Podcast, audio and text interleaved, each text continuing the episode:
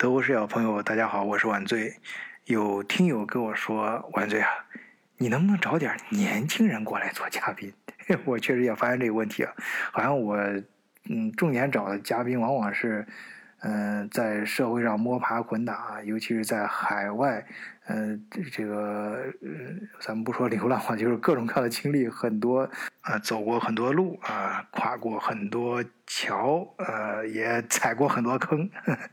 就是多跟大家分享一些人生经验和教训啊，这个当然是个好事，但是也有个缺点，就是，呃，我们分享的往往。呃，比如说吧，我们讲到我们的学习啊，在德国留学的，往往都是，呃，十年前甚至几十年前的事儿了啊，难免就有点过时了。呃，所以这位听友提的非常好，所以我今天就专门请了两位年轻的小朋友啊，年轻人，这个他们是呃刚刚毕业的啊，和正在德国。呃，留学的，呃，这些嗯年轻才俊啊，就是小姚和小康，这样可以让大家知道啊，当下的学生正在德国经历的这些年轻人，他们的生活、工作以及呃，甚至包括感情世界啊，是一个怎样斑斓的色彩。换一个视角，也许世界大不一样。以德国视角，晚醉为你评说天下事。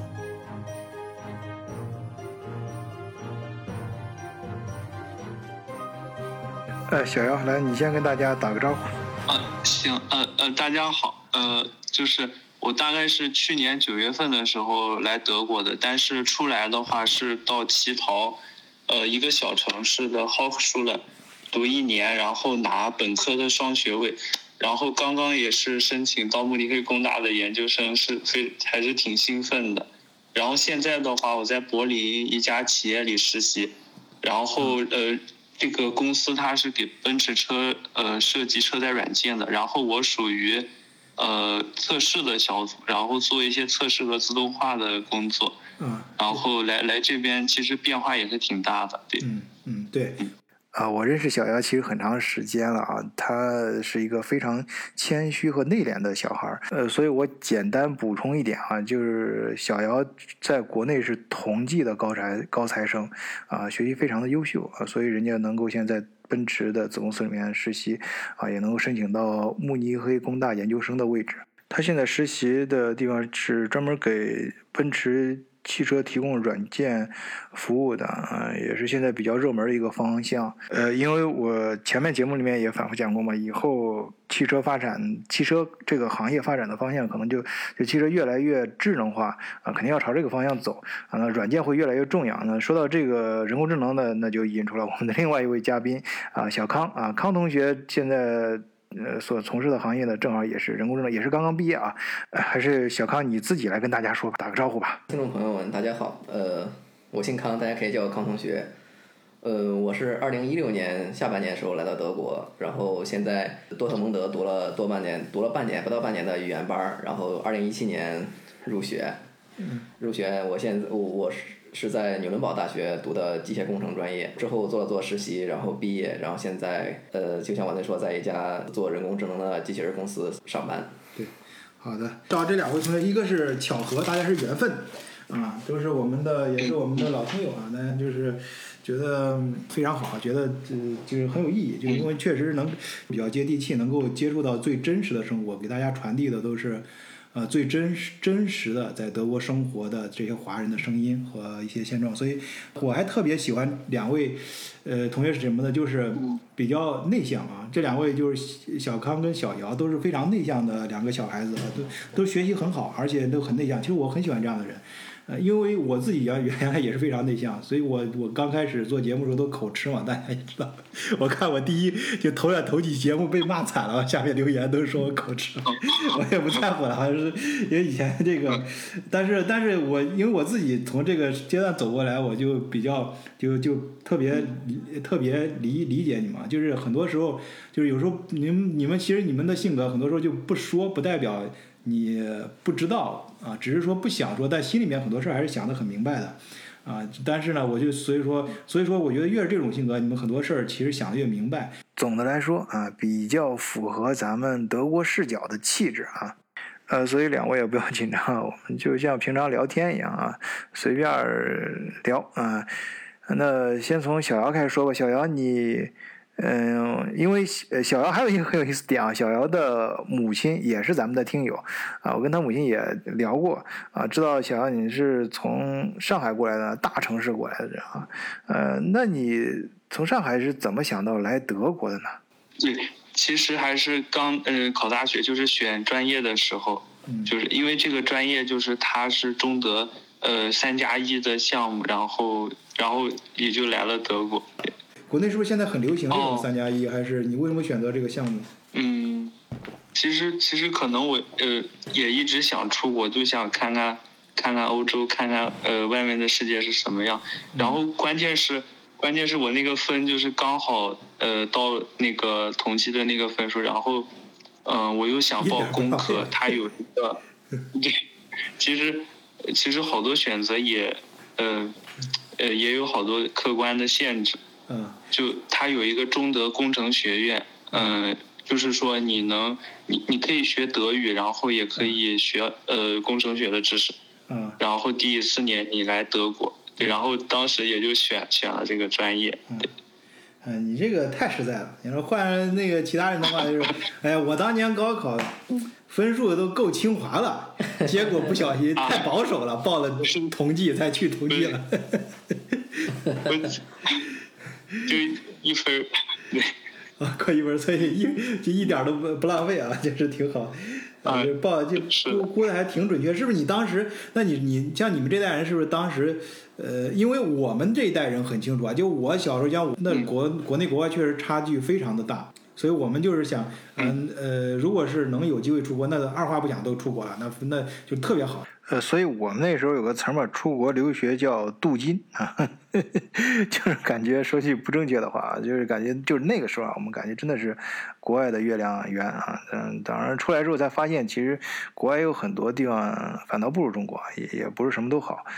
呃，特别是对你们这一代人啊，中国过去这一二年发展特别快啊。我们说，我们我们在德国的人，就我们这个年龄阶段呢，经常抱怨自己啊，错过了中国呃黄金十年发展最快的这几年。但是，那那那也就是，呃，我想问的是，就是你当时你们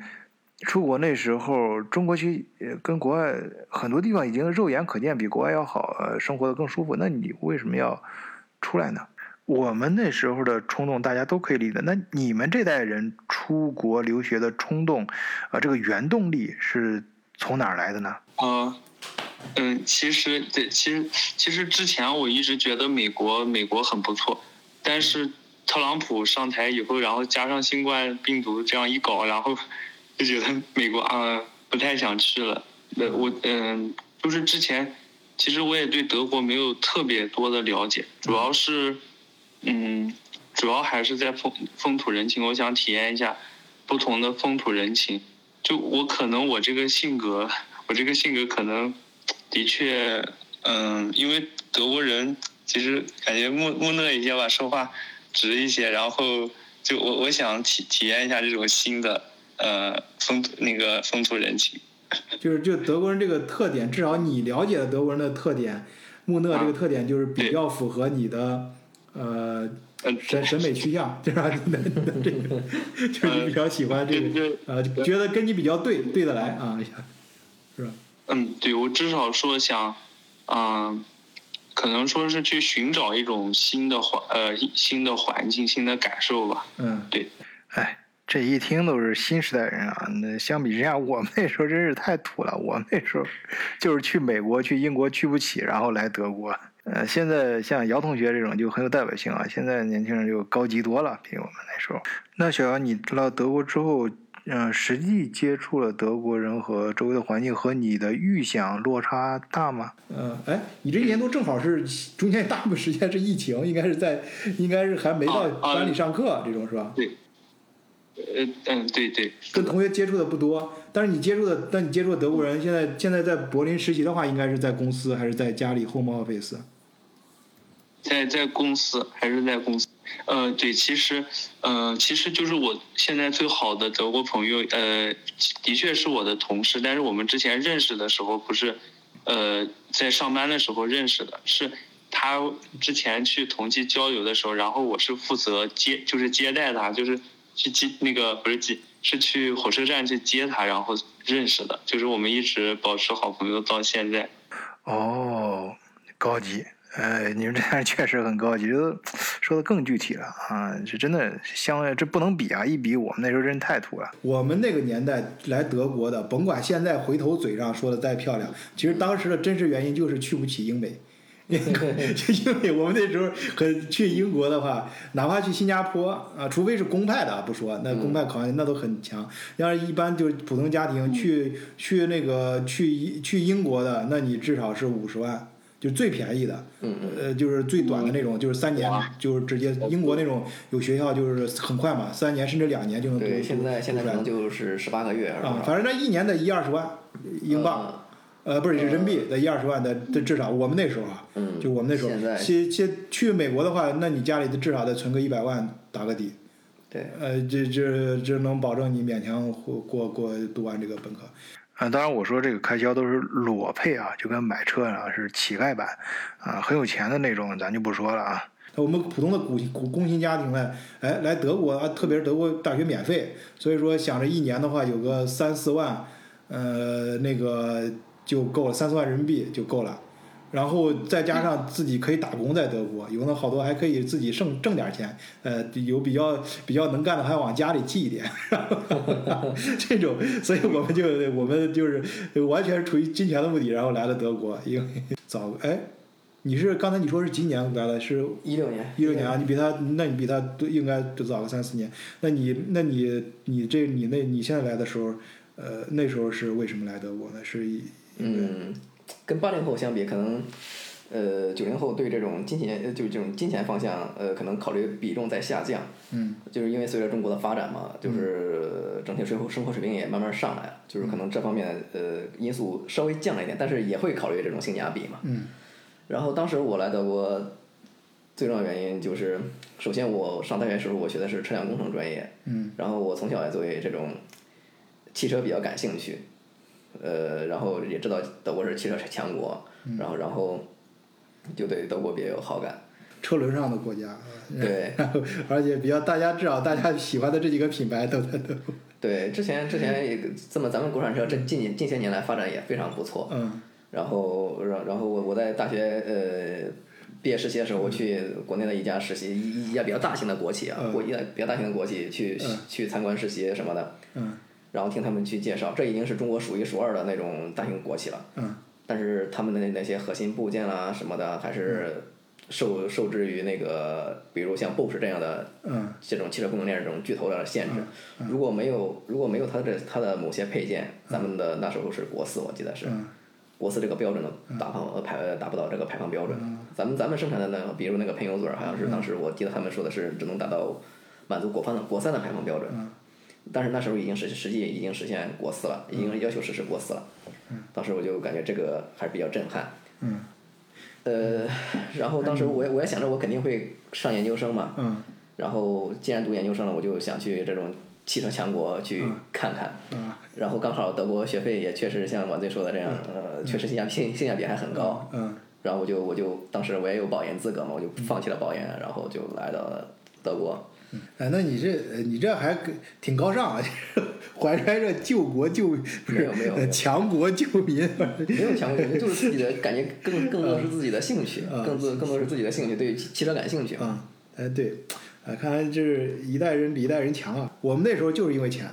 然后像你们这儿都有进化了，就是开始呃关注到就是自己的兴趣，就是更离人本身更近一点了。对。那像小姚的就更近了，就自己因为认识一个德国人，就是对人本身就感兴趣。哎，可能哎，对小姚，我们还是要挖掘一下你这个，你这个当时这个要 遇到这个这个，你遇到这个德国人到中国的留学的这个德国人，就是你现在现在也是你最好的一个德国朋友。呃，他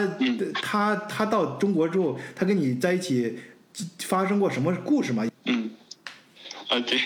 就是其其实嗯。就主主要一件事就是去年我去他家过的圣诞节，哦，然后就是见到他们家人以及呃等等等等。不过就是呃，就是说此之前比较的，你你一步一步来。对对对第一眼是什么感觉？描述一下。对，他就是他其实个儿不是很高，他呃剪的是短头发，她是个姑娘。就我当时是在一个咖啡，哎，不，停停停对咖啡停店停，这这这这点很重要，稍微稍微往回倒倒带。她是个女的，是吧？啊，这个这个这个故事有必要再展开一下。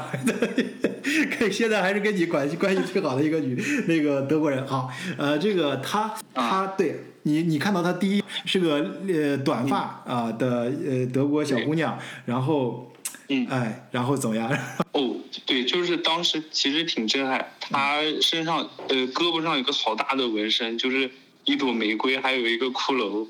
然后他还打了那个舌钉，就是呃感觉像个蓝色的宝石啊什么，就就舌钉。蛇钉。但但是呃，但是他他见到我之后就立立刻给我给了我一个拥抱，嗯。然后呃跟我说话的时候也也非常热情，就是嗯啊觉得不是你觉得好像你一眼没没见到她样的人，看到这个纹身，然后还是个短发女孩，我觉得你你当时应该心里这个经历了几个层层次的。首先是一下上一看哇，一个短发一个小美女，啊挺挺挺兴奋。然后结果一进出一看，哇，有纹身，然后还打着啊那个耳那个还不是耳钉，而且还是舌钉，我就有点恐惧了。从那个啥，马上就就心里来一个翻转。然后结果正翻转的时候，人家又你这往后正往后退了，人家往前给你来一个拥抱，是吧给你是不是有这样一个 过程？是是的，然后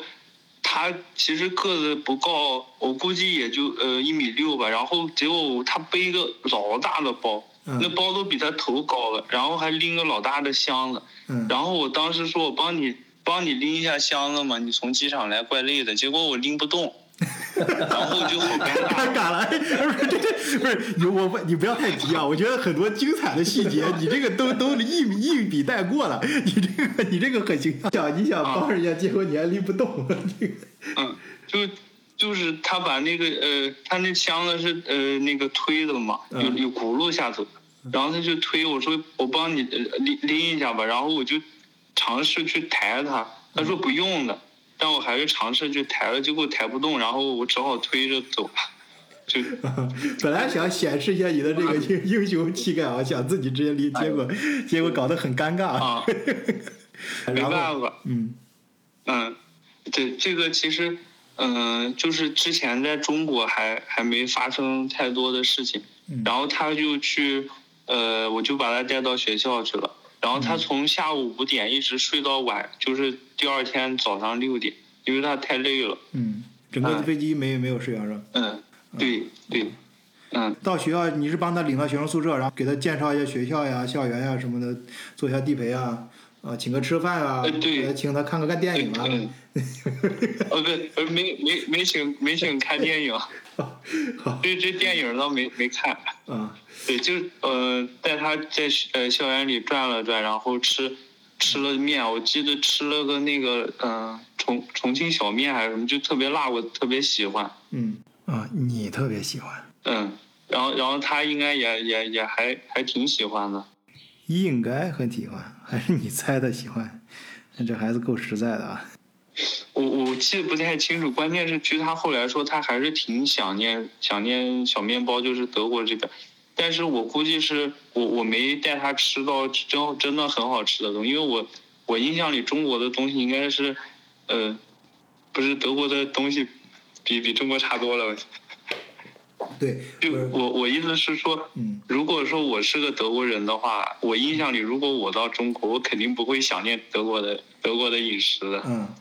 这个怪你了。嗯这个我不是你，我也我我遇到德国人没啊没有哪个德国人到中国走一趟之后不想念中国的美食的，不怀念中国。嗯嗯。那他在中国待了多长时间？他其实就待了一个星期，嗯，一个星期就是，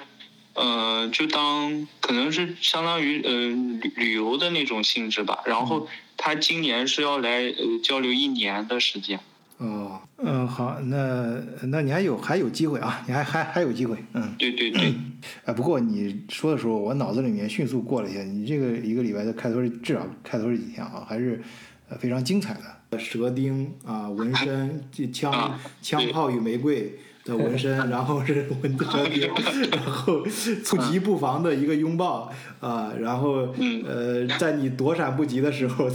然后是然后是拎拎包又没想想显示一下你男子气概，结果拎还没拎起来嗯啊，然后让你觉得最好吃？呃重庆小面啊啊，结果人家并不是觉得很那个啥，很好吃，反倒人家让人家对中国呃这个美食有了一个惧怕感啊。对对对，对对什么呀？估计你这代人像你这么憨厚的不多了啊。呃，那再讲讲你们下一次相遇啊，第二次相遇的时候是一个什么情景？嗯，对，就是嗯，就我还是跟他一直保持呃朋友间的联系吧。就我有时候呃会给他写个信呐、嗯写个信呐、啥的。然后我知道他在那个柏林上学，也在柏林工作。我后来到乞讨之后也给他写去，因为那个时候我一直在找实习，嗯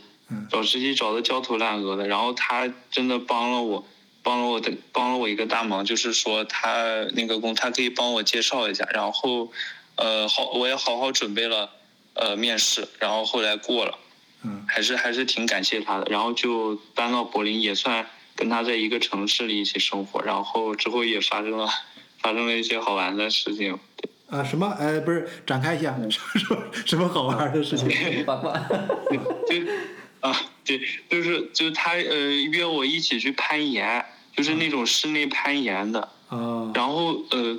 那那种东西感觉就是对上肢呃力量要求比较比较那个强。我引体向上现在还是做不起来。啊！然后对，而且他所以人那个那个包没拎又有一些拎拎起来吧？我估计人家有意锻炼你，下次给我拎包的时候一定要拎起来。哎呀妈，是，不不过我现在就是呃也也在注意锻炼，就是嗯、呃、我我我可能腹部锻炼的多一些，但是上肢还是不太不太行。嗯嗯他他然后他爬的跟猴子一样的，就看呃他他那个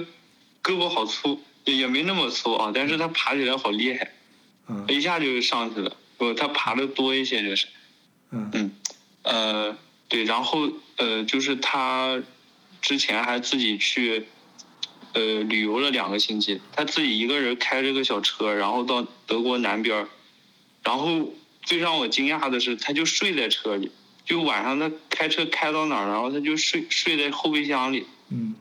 呃，他把那个床垫啊、枕头啥全全都放里面，他那个还不是房车，他那个就是一辆很很小的小轿车，然后他就睡在里面。嗯我我我当时看我都有点惊讶，但是我还还是没说啥，因为我知道他，嗯、他肯定能保护好自己。哎，不是这些事儿你是怎么发现的？你又没跟他一块儿去啊？不，他他我就问他说啊、怎么怎么样啊？然后他就呃给我拍了个照片儿，车车子的照片儿，车子的照片儿。一张照片附上一段语音留言是吧？呃，说他啊对对在睡在车里过的夜。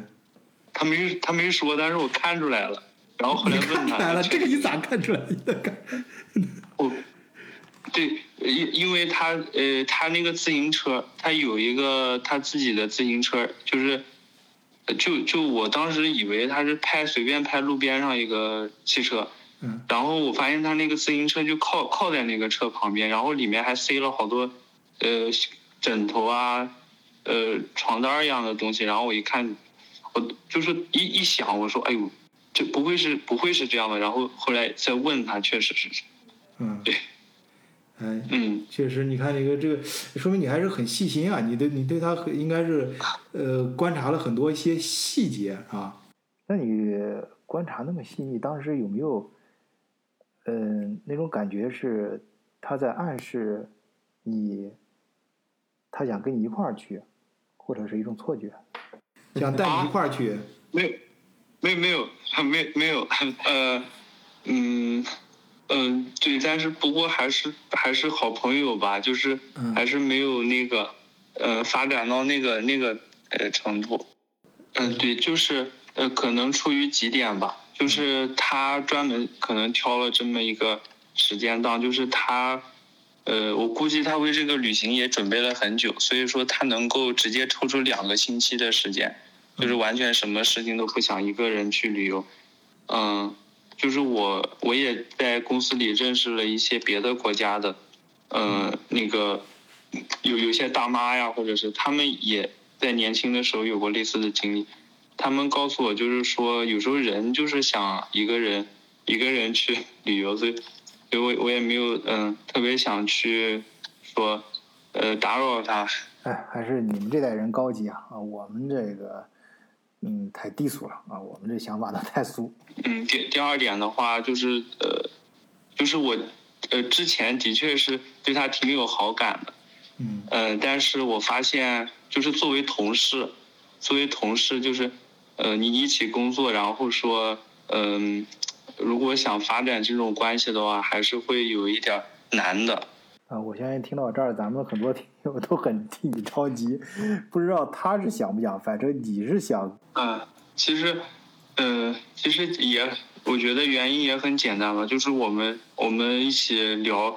嗯，一起聊天儿，他有时候有时候就公司旁边有一个湖，然后有时候就坐在湖旁边儿，然后还有时候感觉就他跟我说过一句话，我印象最深，他他说我想为这个世界做一点什么事情，嗯，但是我又感觉自己太渺小，就他他是有这种想法的人，我就觉得很了不起。嗯不是他他他多大？他啊我怎么感觉这句话不像是你们这个年龄应会说出来的话？我想是给这个世界做点什么，我又感觉自己太渺小。想在这个不是他，他好像比我大大个一两岁吧。其实这跟就是这个说起来就有点复杂了。啊你说嗯，还可是就是呃，就我那次圣诞节去他家，其实他之前没有跟我说，哦。但我也能就是感受出来，因为他们家一共是呃，呃我算一下，六个人，呃，他的爸爸妈妈，然后他的外婆，然后他们家是三个姑娘，就是他是老大，然后还有两个妹妹，但是我觉得他真的很了不起，就他凭着，嗯、就是靠别人的帮助，然后凭着自己的努力，然后一步一步成长成，就是给我呈现出来的就是一个非常独立、非常坚强。然后他，嗯嗯、然后在我就是初到德国的，嗯、就什么东西都不知道的情况下，他邀请我去他家，嗯、圣诞节去做客，就是首先让我感受到了温暖，然后第二，他能给我介绍这样一个工作，就是在这个方面给我很大的帮助，嗯、就是我真的觉得，嗯，是非常不错的一个人吧，对，就是。关键对你非常不错，是吧？他给你介绍了工作，又给你介绍了家庭，给不是给了你工作，又给了你家庭。那不没 有没有，我对，不是啊，这个开玩笑，开玩笑啊。印象，就主要是关于呃我来德国这边新的感受吧。嗯就是首先，呃有一天早上吃早饭，嗯吃早饭，然后他那二妹还在楼下睡觉，就，呃他就呃一层楼，然后他打电话喊他起床，就就我我当时很很惊讶，就是嗯、因为在感觉感觉在中国你要小孩儿就没睡觉没起来就直接敲门帮帮忙说来吃饭了，对吧？他他结果打电话给他，我觉得。呃，那你没问他为什么？哦，我我当时没问他，我后来，他他就说我觉得挺正常的，但是就是给我感觉，他们家是四四层楼，然后全是他爹一人盖的，还有一个自行车棚，还有个地窖，嗯，我我我不是我一去我都惊不呆了，是不是里外里上呃，就是地啊地上地下加起来七层啊，太对对哎不对，然后六六层，上面四层，下面两层，呃对对是的是的，六层。就给我，对，给我感觉就是，嗯，这个这个家就感觉有点像旅旅馆那种，不，我意思就是说，呃，人跟人之间距离有点大，就是这是一方面，但是嗯他们也有距离很近的时候，就我们一起玩桌游，就是呃圣诞节晚上就是一起玩那个桌游，然后他他爸他妈都都玩的跟小孩似的，就就特别开心，就他他爸呃嗯、呃就我们玩那个桌游，就是用不同的东西去表达一个东呃一个意思吧。有有的用绳子，有的用积木，有的用什么色块啥的。嗯然后他爸就是就特逗，就是搭出来个四不像，然后就使劲使劲笑。嗯，嗯，自娱自乐啊，对就是就非常的对呃坦诚，就是很自然，就是没没有任何做作，就是呃不会说是专门设设计一个什么东西。嗯，对。然后他爸呢，我又觉得有点儿那啥，就是他爸又没表情。嗯，就是刚才就也也不是没对，像你刚才说，他爸就是人家自己的家都是他爸自己给建建的，是吧？你刚才说的，他他嗯嗯嗯，呃，这你你你怎么知道他是他爸自己建的整个家嗯，是他跟我说，是呃苏，就是那个姑娘跟我说的。啊？然后他自己，你看他爸能自己建一个家，能自己盖房子，但是自己做节目的，自己做玩游戏的时候搭一个小积木，也没有说一一一搭的非常的什么啥，就是很就说明很自然嘛，嗯。并没有很做作，因为他完全有能力，可能肯定有能力把它搭的非常的那个什么的，但是说明他是生活中的呃呃这种呃快乐就是来的很自然，呃很简单啊，嗯嗯，我觉得是是的，嗯对，然后嗯、呃就是饮食嘛，很重要的一个饮食，嗯。就他们呃，我感觉他们饮食习惯是真的不行，就是他们那个小孩儿，你你想六岁六岁那时候长身体的时候嘛，就你吃饭肯定啥得注意一点然后他们父母也不管他，就他们一般都是呃，他他奶他外婆烤了一个鹅，那个烤鹅一一一大盘儿，但特别油，嗯。然后他就拽了个腿下来，然后啃一啃，然后吃吃吃吃吃几个土豆，然后就直接奔冰激凌去了。就就就小孩饮食习惯，我感觉真的不是很好。然后后来问他说，我问苏菲，我问说，呃，为啥？我呃，就是这样吃不不是不太不太营养，也不太健康嘛。嗯然后他说，就是圣诞节的时候，就是大家，呃，都是吃自己想吃的。然后我就说，就就想吃冰激凌嘛。嗯，不过我觉得冰激凌也挺好吃的，就不是人家可能就但是他肯定呃，就是嗯只是在圣诞节的时候嘛，平时可能还是比较注意的。我觉得应应也许吧，是的，是的。去他家过了一下圣诞节，然后回来，呃，然后他给我介绍了工作之后，我就去柏林了。嗯然后现在现在我就在柏林，对，呃，其实我相信咱们的听友应该也能感觉到啊，虽然你把这么精彩的一个故事说的这么的朴素啊，但是大家也能感觉到你们之间的感情应该是相互之间都是有感觉的。那你没有大胆的往前迈一步吗？或者他没有给你一些新的暗示吗？嗯，我我给我给他做了一顿饭，啊，来说说说说看，说说。嗯呃，对，就是对，当时，嗯，就我我我我做了一个糖醋排骨，做了一个那个，呃，醋溜土豆丝，嗯。然后煮了点饭，然后我把那个我我我切了一片番茄下来，嗯。然后把中间漏了一个爱心的形状，就是我把那个爱心搂下来之后，然后放到饭上面，然后，呃，就本来是他那个饭盒已经空了，嗯。然后我给它装满，然后又塞冰箱回去，就那个公司里有冰箱嘛，然后给给他塞回去，然后他，呃，他一说，哎，为啥又是满的了？然后他就呼噜呼噜给吃了，就嗯，嗯。那那次还挺挺开心的，嗯，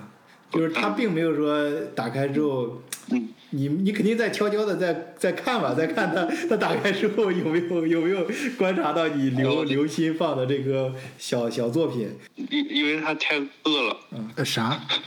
呃，我看你是直男癌啊。嗯，我建议你看一下很多，嗯，我觉得你这个女孩应该典型的那种二次元空间里面的，像 B 站里面有好多这样的。呃，动画你甚至不用看那些动画全部啊，你看一些那个片段，精彩的一些桥段，因为这种女孩很典型的，我觉得是就是那种看上去很独立、坚强、大大咧咧的，但实际上，嗯、内心应该是很细腻的。嗯，她肯定是注意到了。呃，就是在日漫里面很多这种人嘛，就是其实心里面是很重的一些东西，但是表达出来的就是呃一个轻微的表情，或者是哈哈哈一笑什么的。哎我我跟你说的时候，我脑子里就浮现出很多这种漫画的呃场景。嗯，还有一个德国男生叫叫本，就我之前也也跟他一直呃保持联系。其实怎么说呢，嗯、哎，停，哎，你这个九九零后这个节奏比较快，也不是这种快法。你本来咱是讲这个一个女孩的故事，怎么性别一下就变成男的了？这这从苏菲的世界里面跳到一个本的啊啊，好好，我我我也不打断你啊，这讲呃是本就本吧啊，我们就是你就接着讲本的故事吧。就是他就是有一次他到我家来玩，嗯然后就我我那个呃楼房比较老了，那个门一直关不上，然后他就帮我，他就帮我在那儿盯着修，我估计他就一一直在那儿磕着，估计磕了一刻钟，然后还是没弄好，因为因为那个东西确实坏了，嗯嗯，对，然后呃嗯呃他然后他他也嗯挺好的，对。不是，你有来多参加点这种节目啊，得至少得学会讲故事啊，你不能刚一个开头就直接跳到结尾了。我倒没有这种情况，但是我就知道，德国有些这种男男性啊，确实喜欢，他是个技术控，技术宅，嗯。呃，他他就喜欢钻研这些东西，他看看说看看说明书，呃，一个一个什么新新玩意儿，他非得把看着说明书一一板一眼的给做好。嗯，对，好好比好比他家车库，我他他喜欢车的话，他家他家的车库各种各样的工具都有，嗯，然后整天自己在那鼓捣鼓捣鼓捣，嗯呃，这就就是可能简单汽车这种简单的那个修修理理都自己都可以搞定，不用去修车库，嗯就是动手能力极强。嗯，呃，对，这就是很多一些嗯德国的呃这种嗯、这就这一类卖这一类工具的超市，其实在德国运营的非常好，很很火爆。嗯、但是到中国之后就水土不服，开不起来。因为我记得好像有个叫翡翠居什么，在中国，呃，就弄不起来。哎，对，小康，正好你把这个话头接过去了。啊、就刚才一直在说这个小姚他苏菲的世界跳到本的世界，呃，那呃一直没问你，那你是怎么来到德国的？也聊聊你吧。实际在在真正真正踏上德国之前，我对德国人并不了解，我对德国也并不了解，我只是了解他的车。嗯，踏上德国之后，接触德国人接触多了，就感觉他们确实是做事啊，就是那种要说是严谨嘛，这个这个词儿好像说太多了，就是说他们就是比较固执吧，可能就是坚持自己的己见，有有自己的一套标准，你还能你很难去说服他们。嗯，就是有自己的条条框框，按照自己的标准去做，就好好比德国人我那个布置一个电线。就像个艺术品一样，就是弄得特别规整，它有像强迫症似的。嗯，对，这是我对他对最初的初印象。哎，小姚，我看你又想说什么啊？是不是我们这个话题又勾起了你某段对苏菲的回忆？我觉得呃，就从自由这个方，就是呃，就我我跟我跟他一起去吃饭，嗯然后我自己带了一瓶柠檬水，然后还带了点樱桃。我说呃，这就是菜先上来之前先吃一下子，然后他坚决不吃，他说在店里不能吃，不不能吃这些东西，然后呃，不能在店里不能吃自己 带的东西是吧？他说是这意思嗯。对对，对，对，嗯有的人确实是嗯很古板，嗯也可以说坚守原则。嗯对对。然后呢，你你就自己吃了。嗯哦，不是，然后他他非得说是呃，咱把账结了，然后之后再找个地方去吃，嗯、然后然后我们就吃完饭之后就坐到了一个小长椅上，然后就就就发生了刚才我说的那一幕，就是他没同意的那一幕，对，哦，你以为是人家想专门制造一个这样的时间，然后然后让你们再找一个地方？那没没办法嘛，那呃都都十一点了都。啊都虽然这这边天十点钟还是亮的，对，就是十一点了，都天黑了。然后这我跟他在在那个呃，就是沙地旁边吃樱桃，然后他他还往那沙地吐樱桃核，他说比比谁吐的远。然后 哎，那这很浪漫呀。就然后嗯，然后我觉得就那个时候我就想到了，我就跟他说了，然后他也他也说暂时没这个打算，对，我但是但是嗯嗯嗯。德国就是很多人就是这种反差萌，你感觉打个耳呃打个唇钉，然后弄个刺青啊，感觉很社会，像个社会人似的，人狠话不多那种人。但是你跟他接触过，他的话谈吐嗯，他又很他又很那个很纯真，就像好比比呃投影窗户投的看比你看投得远，他都是反差萌。对，那有些德国男生哇，那那块儿练的贼大，嗯。但是啊心思呢什么都很单纯，就是反差反差特别大。嗯哎，对我你说这儿让我想起来，有一次跟一个听友聊天啊，咱们听友有个女生，然后说跟德国像这种男生啊，所以所以中国女的到德国之后那很厉害，哎，感觉这对待德国女人那就是降维打击啊。说这个还是我们还是回到一些主题上，别要不然那个这个咱们听友会特别很多家长会产生误误会的，以为来德国都不干正事儿，来德国呢就是来攀岩、打耳钉、单独去旅游，然后吐樱桃、吐樱桃，都想着就咱们来德国干这些事儿，吐吐樱桃籽儿，那个那个你还是说学习吧，你你在德国你你觉得到德国之后？你觉得这边上学干什么？这边难吗？课程？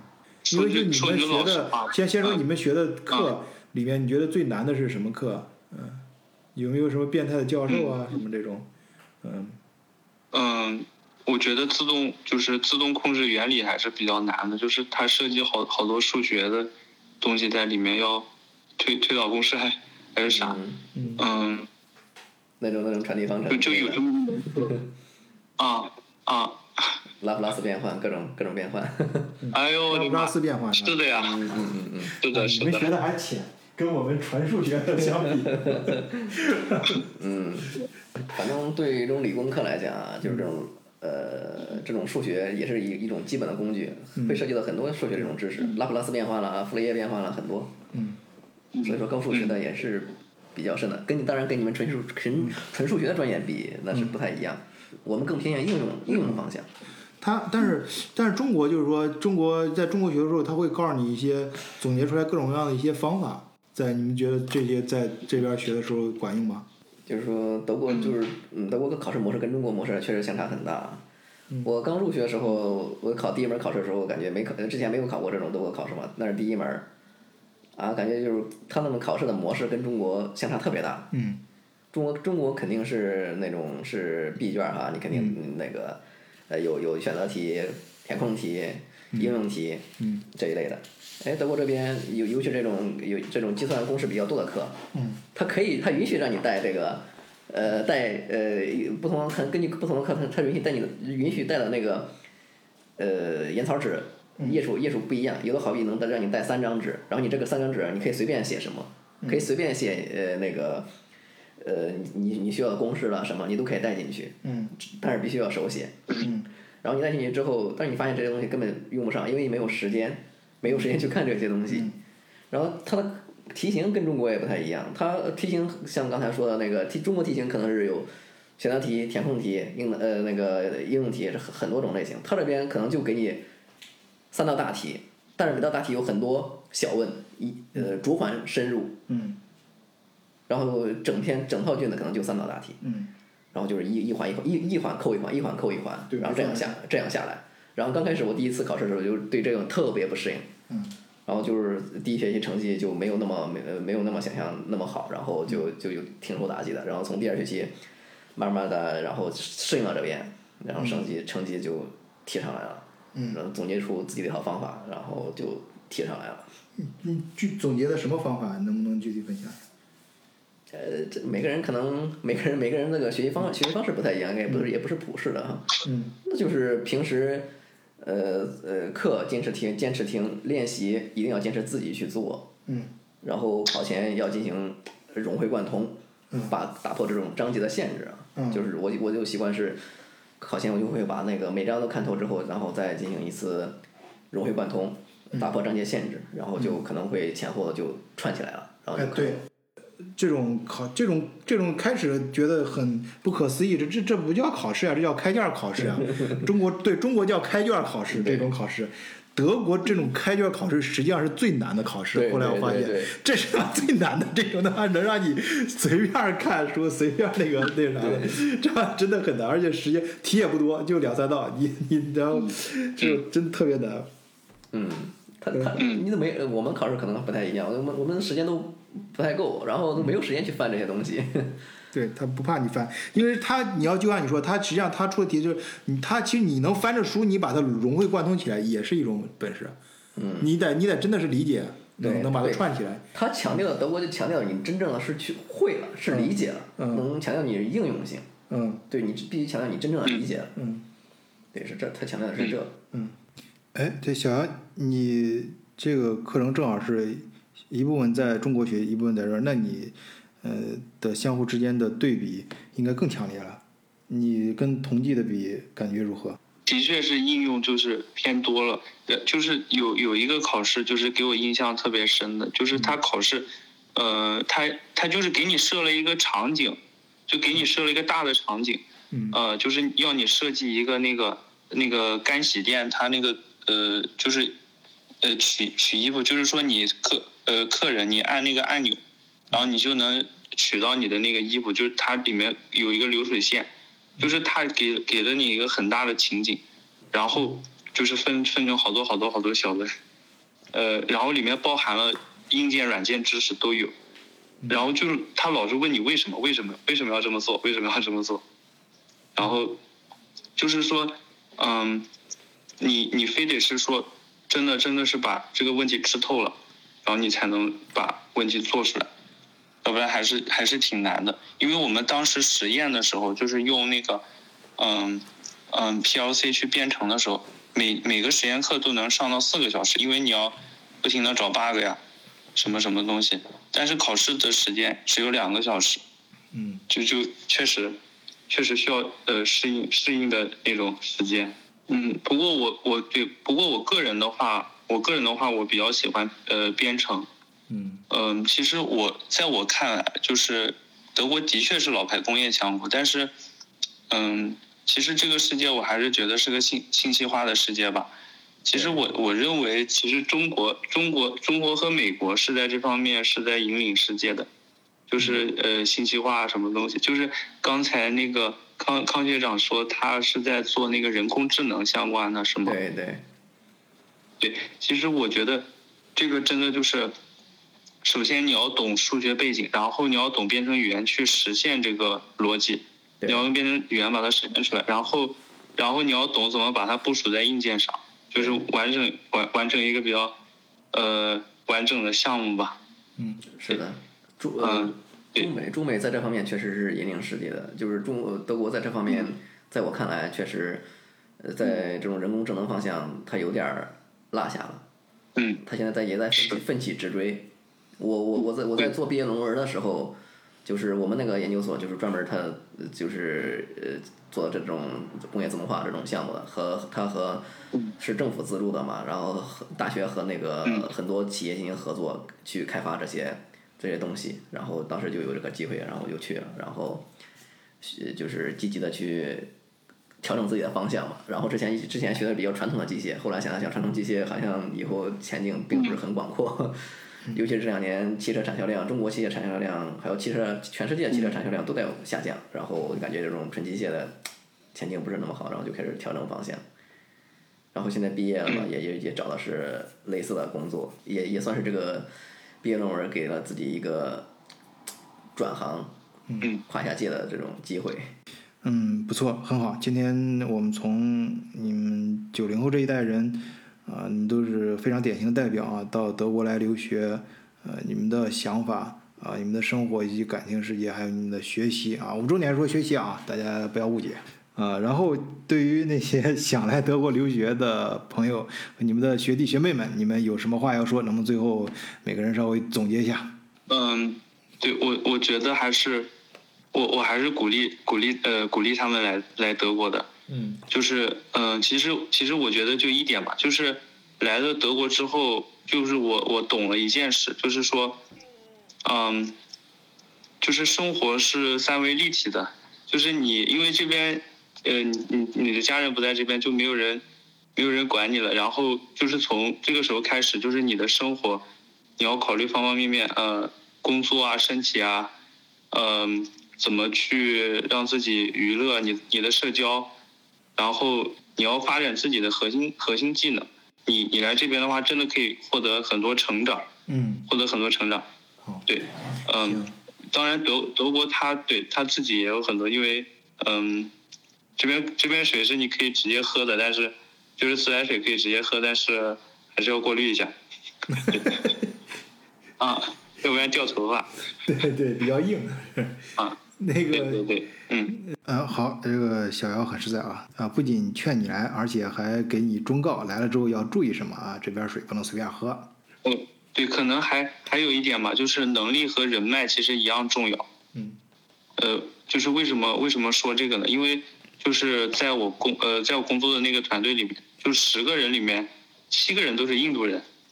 当然是，就是当然也跟那个公司有关系，就是它比较新，就是呃就是招的工员工都比较国国际化，就是没有那么多的德国本土的人。嗯呃，但是他们他们怎么为什么那么多印度？就是其实我觉得呃，就是我知道还有，嗯、都是互相介绍的吧，就是熟人，就他们有一个社区，然后呃，印度过来的其实学这个东西也比较多，就是他们都是搞电或者搞机的，嗯